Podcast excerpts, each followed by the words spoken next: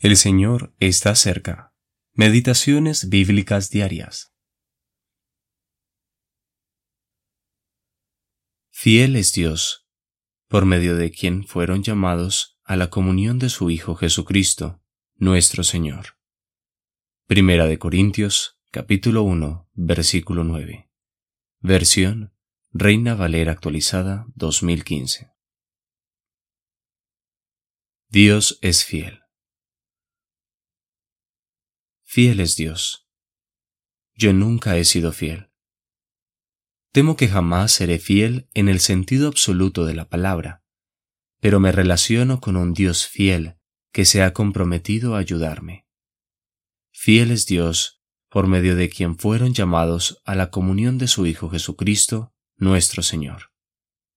Dios no se ha comprometido simplemente a salvarnos individualmente, sino que habiéndonos salvado individualmente, ahora nos introduce en una comunión maravillosa, la cual tiene como cabeza glorificada y resucitada a nuestro Señor Jesús en los cielos.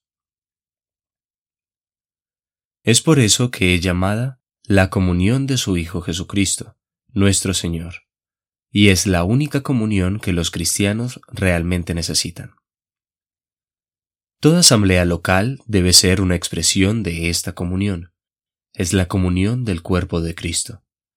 Por lo tanto, si has sido redimido por su sangre, si por el Espíritu Santo has sido bautizado dentro del cuerpo de Cristo, entonces seré llamado a la comunión del Hijo de Dios, y eres uno con cada otro creyente sobre la faz de la tierra.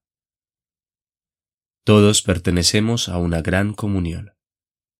La palabra comunión significa realmente asociación. He sido asociado a una maravillosa compañía, cuya cabeza es el Señor Jesús y en la que todo verdadero creyente tiene un lugar. ¡Qué comunión! ¿Te asombra que algunos de nosotros jamás ansiemos otra comunión? Hemos hallado todo lo que necesitamos en la comunión del Hijo de Dios. En Primera de Juan capítulo 1, versículo 3, leemos que hemos sido introducidos en la comunión con el Padre y el Hijo. ¿No es maravilloso que estemos asociados con el Padre y el Hijo? Compartimos sus pensamientos en común. Tan solo pensemos en esto.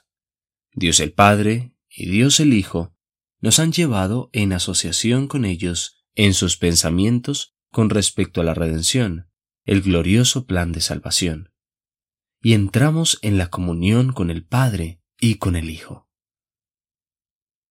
H. A. Ironside